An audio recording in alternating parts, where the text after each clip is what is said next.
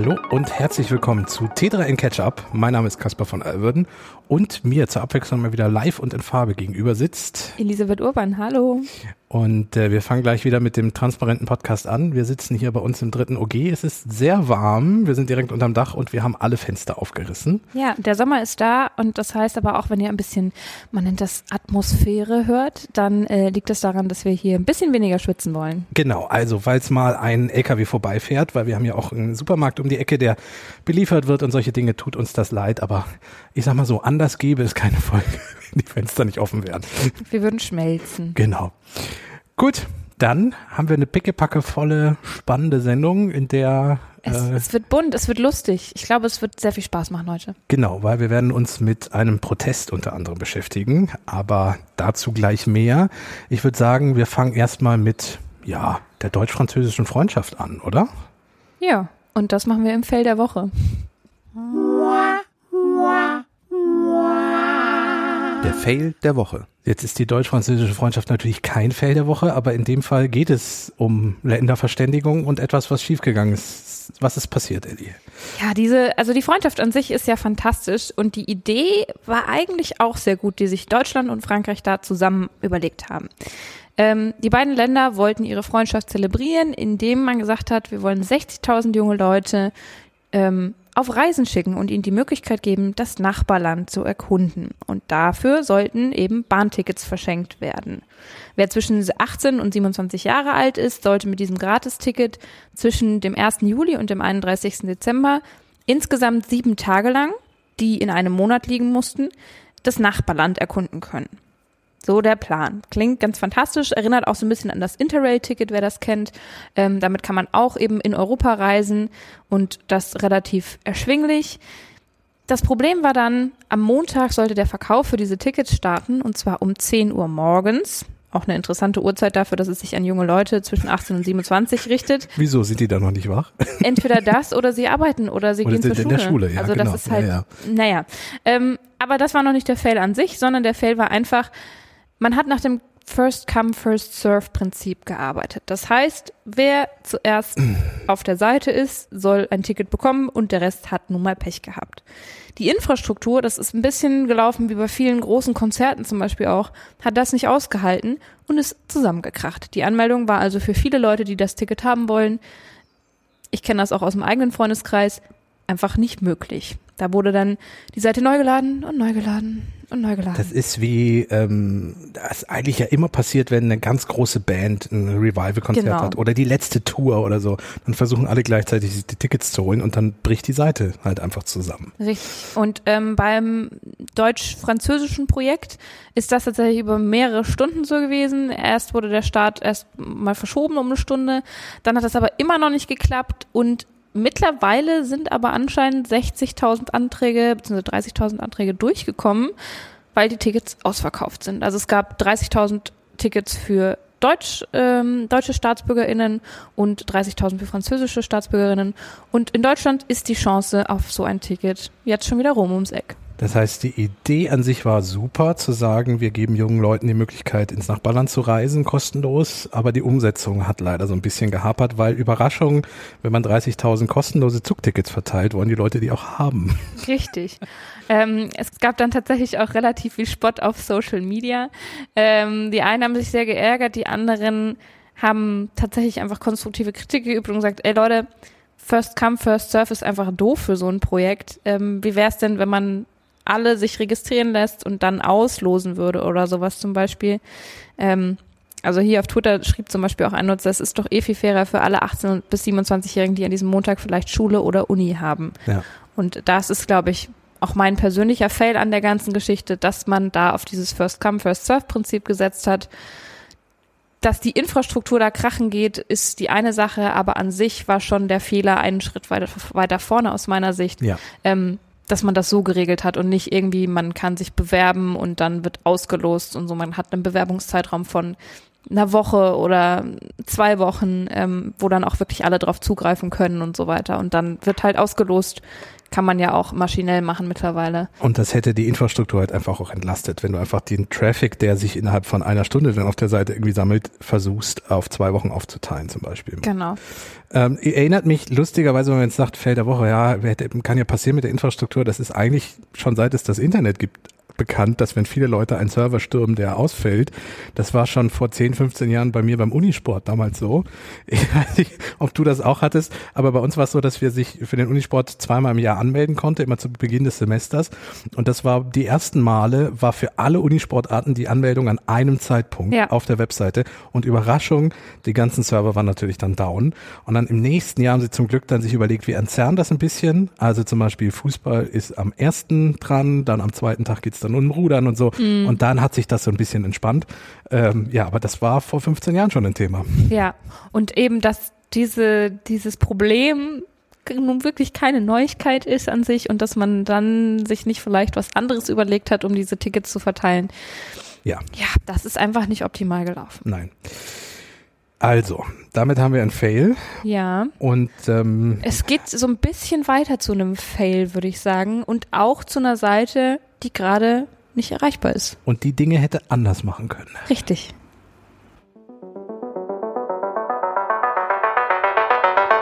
Der Deep Dive.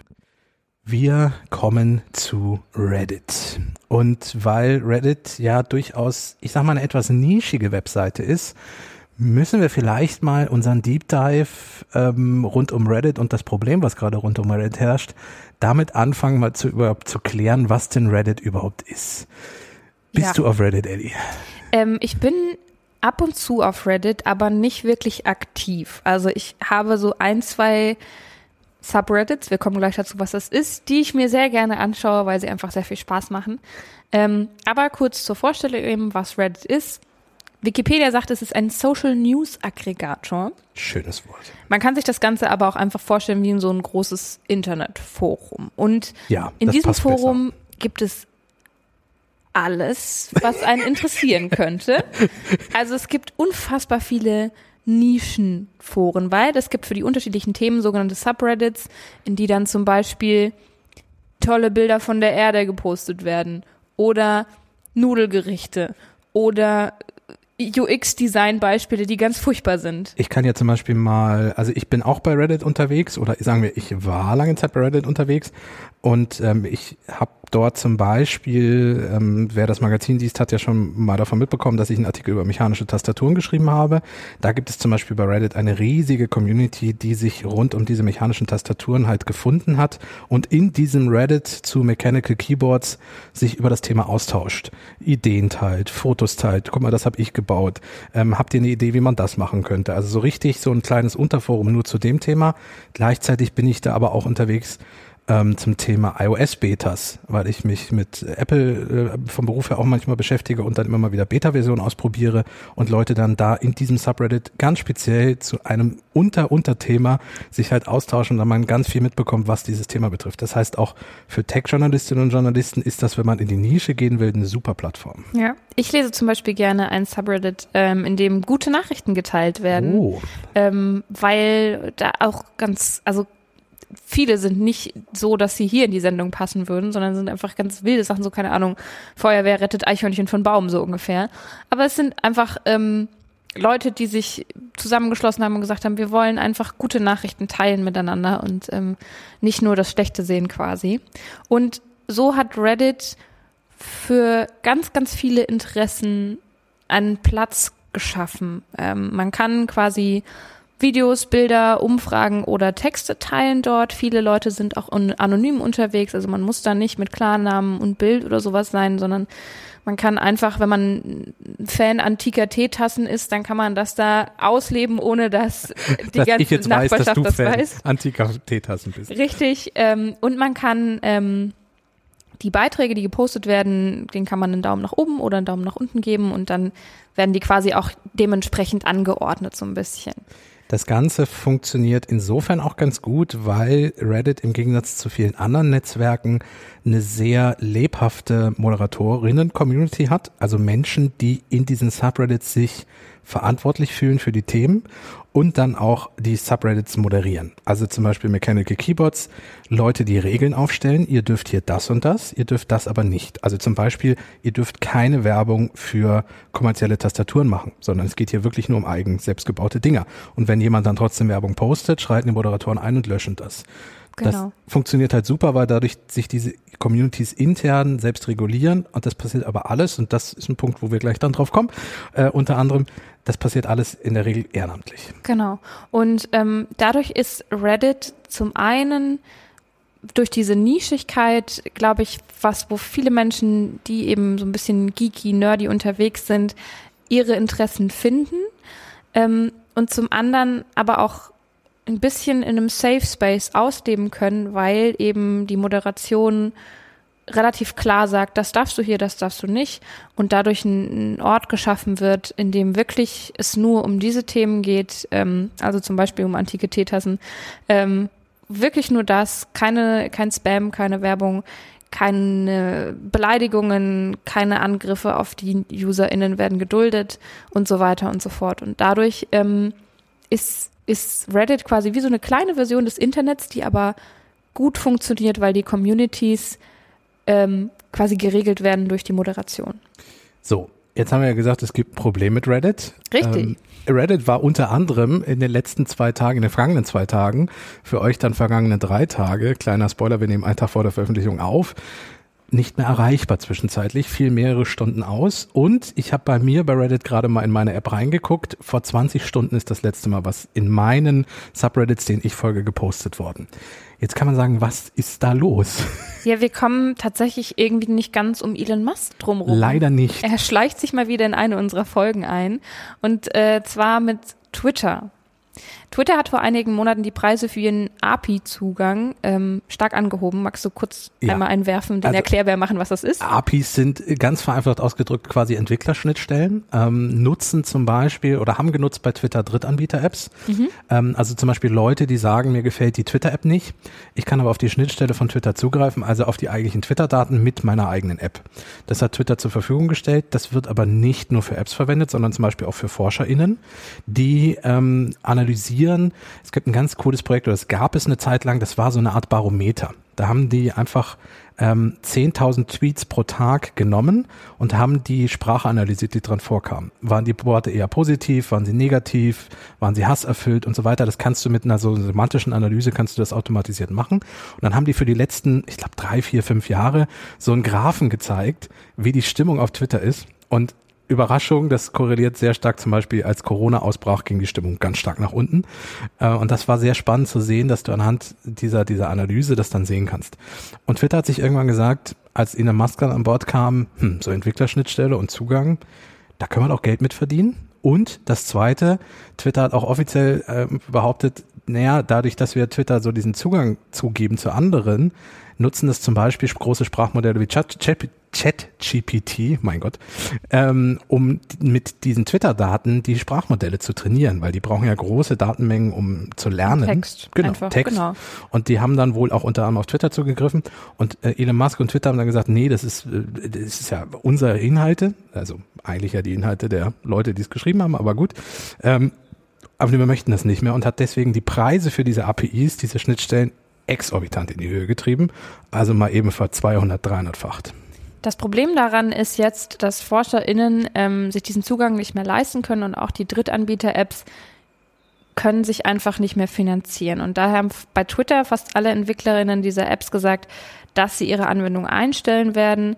Einige sind zu Mastodon gewechselt. Ähm, der Tweetbot zum Beispiel ist hat seinen Namen, also hat sich einfach nochmal verändert und ist zu Ivory geworden. Ne, die haben die App, glaube ich, sogar komplett neu geschrieben, ah, aber okay. die, die, die Tweetbot-Entwickler haben dann gesagt, okay, wenn, wenn das mit so einem zentralen Netzwerk wie Twitter nicht mehr funktioniert mhm. und man jederzeit den Stecker ziehen kann, dann gehen wir zu einer dezentralen Alternative wie Mastodon, haben wir auch schon mal lang und ausführlich drüber gesprochen und haben das mit der Ivory-App dann quasi nochmal neu gemacht und ist einfach dadurch, dass die, weiß ich nicht, zehn Jahre Erfahrung in Twitter-App hatten äh, und jetzt Ivory gebaut haben, sieht jetzt Mastodon einfach aus wie ein richtig schönes Twitter, nur über diese App.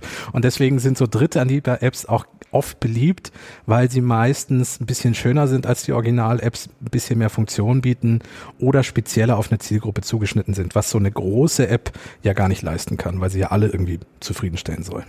Genau. Und einen ähnlichen Schritt ist eben jetzt auch Reddit gegangen, beziehungsweise hat das Ganze schon äh, vor ein paar Monaten Richtig, angekündigt, richtig. dass man Änderungen an der API vornehmen möchte und dass die eben dann auch mehr kosten soll. Hat aber versprochen, mit Blick auf Twitter, dass die Preise nicht so stark steigen sollen, dass man sich das nicht mehr leisten kann. Das war eine offizielle Ansage von Twitter, äh, von Reddit. Ja, aber so ganz hat das wohl nicht funktioniert. Es Ähm, kam alles ein bisschen anders. Genau, es gibt zum Beispiel für Reddit die äh, Apollo-App und der Entwickler Christian Selig, der hat in einem Thread ähm, auf Reddit tatsächlich über seine Verhandlungen gesprochen mit der Plattform und ähm, da hieß es zum Beispiel, Reddit hätte rund 12.000 US-Dollar für 50 Millionen Anfragen an die API verlangt. Genau, er hat das dann mal hochgerechnet und hat gesagt, so wie Apollo im Moment an Nutzerinnen und Nutzern aufgestellt ist, würde das für den Entwickler, ähm, das ist ein Ein-Mann-Unternehmen, äh, 20 Millionen US-Dollar pro Jahr nur an API-Kosten irgendwie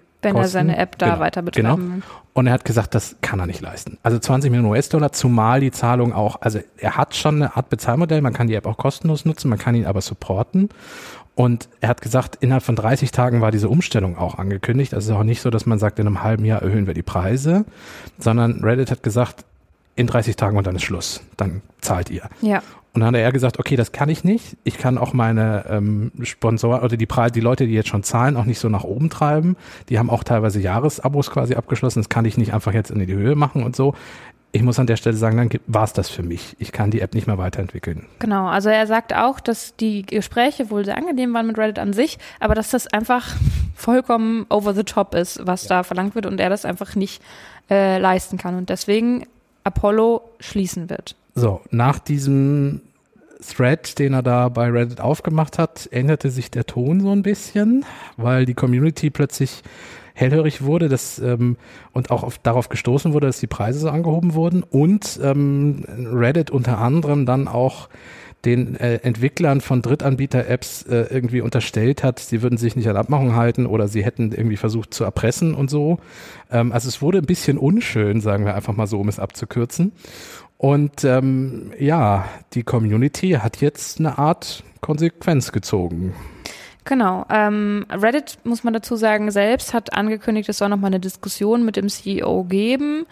Ähm, und auch die Ja, es ist so ein Ask Me Anything gewesen. war schwierig. Genau, das ist eigentlich ein, ein wunderschönes Format bei Reddit, in der ähm, Leute sich hinstellen und sagen, ihr könnt mir alle Fragen stellen und die, die ich beantworten möchte, beantworte ich. Das betrifft oft irgendwie ähm, spezielle Berufe oder solche Dinge. Also zum Beispiel ein Rettungssanitäter stellt sich hin und sagt, erzählt mir, ich fragt mich alles zu meiner Arbeit, was ihr wissen wollt. Und diese äh, Rettungssanitäter, der selber ist dann erstmal anonym, aber er hat sich gegenüber den Moderatoren ähm, kenntlich gezeigt oder gezeigt, wer er ist und die haben bestätigt, dass es wirklich ein Rettungssanitäter ist, der diese Fragen beantwortet. Und dann gibt's halt zwei, drei, vier Stunden Ask Me Anything und ähm, das ist wirklich klasse Format, weil du wirklich alles stellen kannst und das meist auch ganz offen beantwortet wird, weil es ja relativ anonym ist. So, und an der Stelle hat jetzt Reddit gesagt, mal, wir machen, nachdem dieser Trubel war mit höheren Preisen und Drittanbieter-Apps stellen äh, ihre Arbeit ein und so und alles doof, ähm, hat Reddit gesagt, wir machen das auch. Und ähm, ja, ich glaube, sie haben sieben oder acht Fragen beantwortet.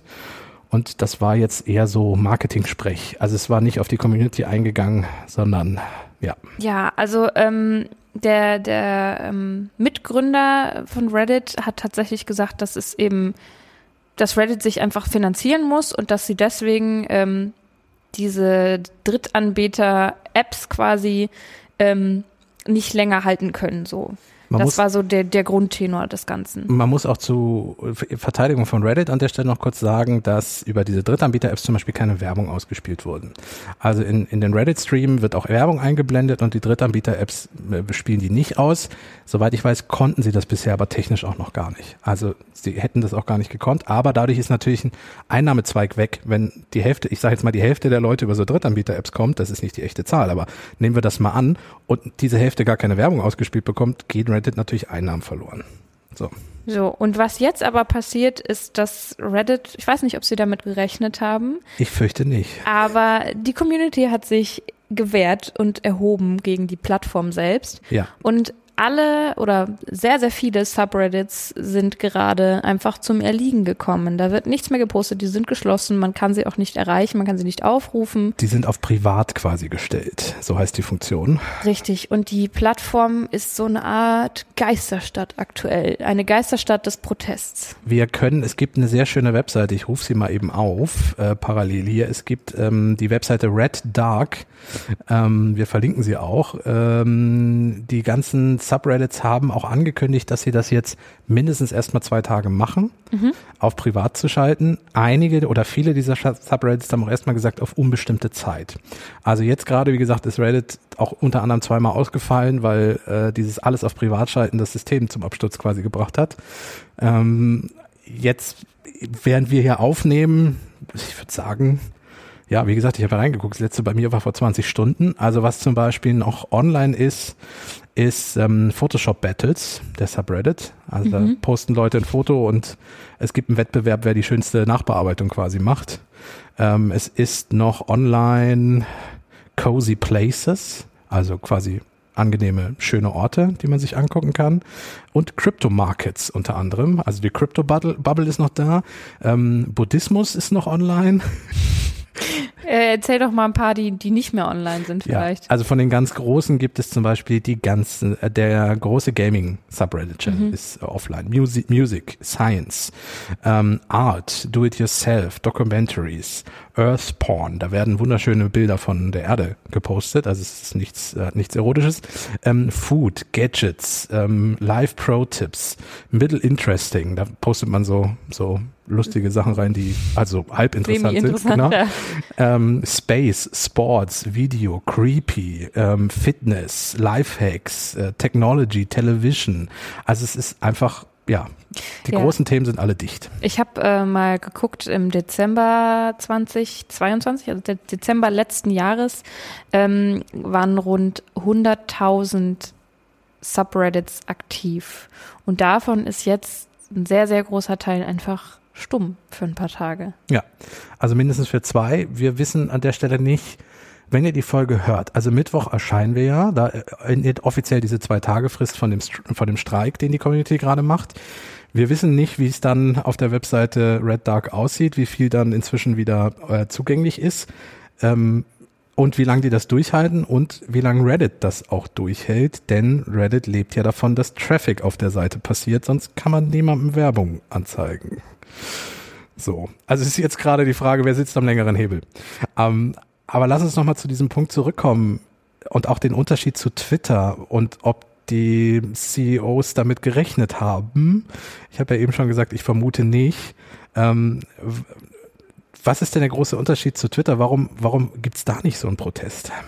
Na, ich glaube, dass die Communities sich einfach stark unterscheiden, so wie sie agieren. Twitter lebt ja unter anderem auch davon, dass sich dort Leute streiten ja. und äh, bekriegen ähm, und dass da ganz heftige Diskussionen geführt werden. Und bei Reddit ist durch auch durch diese Moderation und durch dieses sehr nischige und man bildet viele Interessengemeinschaften. Die hatten eigentlich gar nicht so viel miteinander, untereinander zu tun.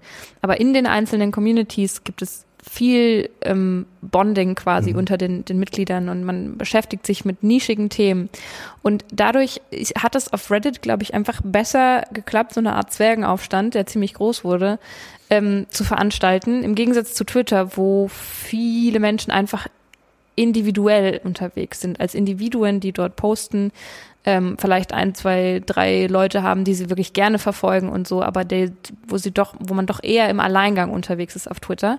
Und Reddit ist ja wirklich auf dieses Community Building aus und auch mhm. wirklich wirbt auch tatsächlich an sich damit, dass man da Communities für alle möglichen Themen findet. Und ähm, das Drittanbieter-Thema, was ja dann den Ausschlag gegeben hat, dass bei Reddit jetzt dieser große Protest kam, ist insofern auch elementar im Vergleich zu Twitter. Also ich habe Twitter jahrelang mit einer Drittanbieter-App genutzt und weil ich die einfach schöner und besser fand als die Original-App. Allerdings ist Twitter für mich auch problemlos nutzbar gewesen, als diese App eingestellt wurde. Ich mhm. bin dann aus anderen Gründen gegangen. Und bei Reddit muss man einfach sagen, dass die Haupt-App von Reddit viele der Moderatorinnen und Moderatoren, die ja elementar sind für das System Reddit, nutzen viele dieser Drittanbieter, Drittanbieter-Apps ähm, schlicht, weil die Funktionen bieten, die sie für ihre Arbeit brauchen. Ja. Und wenn die jetzt eingestellt werden, ist das natürlich ein viel herberer Rückschlag, als wenn ich nicht mehr meine Tweets so schön angezeigt bekomme wie vorher. Ja.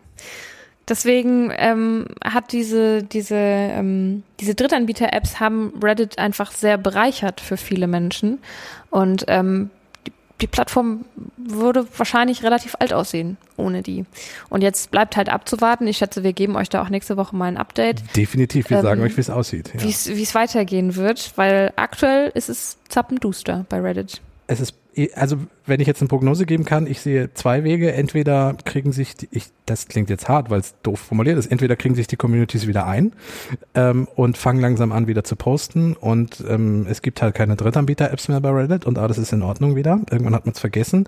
Oder das ist vielleicht sogar das Ende von Reddit, denn, und das muss man zum Schluss noch dazu sagen, die dezentralen Alternativen für Reddit, die es nämlich auch gibt, ähnlich wie bei Mastodon und Twitter, die kriegen gerade einen ziemlichen Zulauf. Und zwar so großen Zulauf, dass deren Server auch zusammenbrechen, aber nicht, weil da nichts mehr passiert, sondern weil da zu viel passiert. Also insofern mal gucken, was sich da so entwickelt und ähm, ob das der Sargnagel für Reddit war oder es in drei Wochen wieder vergessen ist. Ja. Wir, werden auf alle Fälle nochmal drauf zurückkommen. Sei es, dass wir dann die Reddit-Alternativen vorstellen oder dass wir nochmal erklären, wie Reddit reagiert hat auf die Proteste, die jetzt gerade eben massiv stattfinden auf der Plattform. Ich würde sagen, damit machen wir den Deckel zu.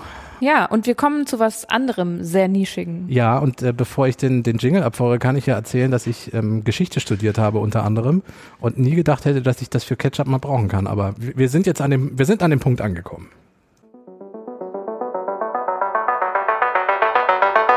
Das Netzfundstück. Wir haben die Kategorie das Netzfundstück ja eingeführt, um so ein paar kleine launische ähm, Stückchen des Internets euch zu präsentieren, mal die absurd, kurios, witzig sind. Stichwort Fischklingel. Ja, die wir hatten vor ein paar Folgen. Ja. Wer ähm, es nicht gehört hat, kann gerne nochmal nachhören. Die Fischklingel ist großartig. Und diesmal ähm, bin ich beim Browsen über eine Seite gestoßen, die ich fantastisch finde, weil sie vollkommen unnütz ist irgendwie, aber auch wahnsinnig lustig aus meiner Sicht. Also anders als die Fischklinge, die hat ja ähm, einen, einen durchaus positiven Effekt und auch einen, einen biologischen Hintergrund quasi, warum es die gibt.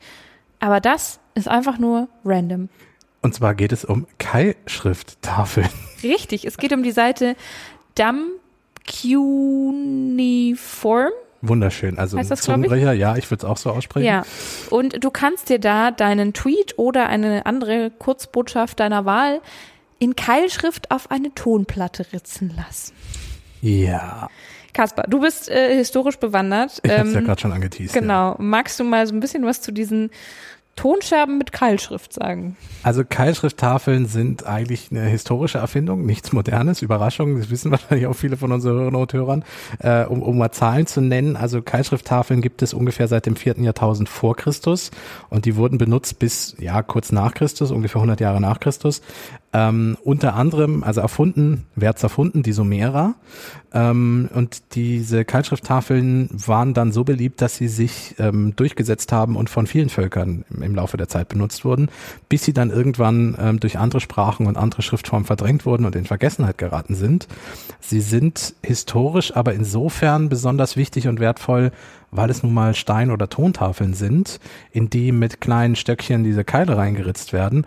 Und Stein und Ton hält halt einfach super. Das heißt, wenn ich irgendwo eine archäologische Ausgrabung habe und diese Tafeln finde und da zum Beispiel irgendwann ein Inventar von einem Königspalast reingeritzt wurde, dann ist das natürlich eine wunderbare Quelle.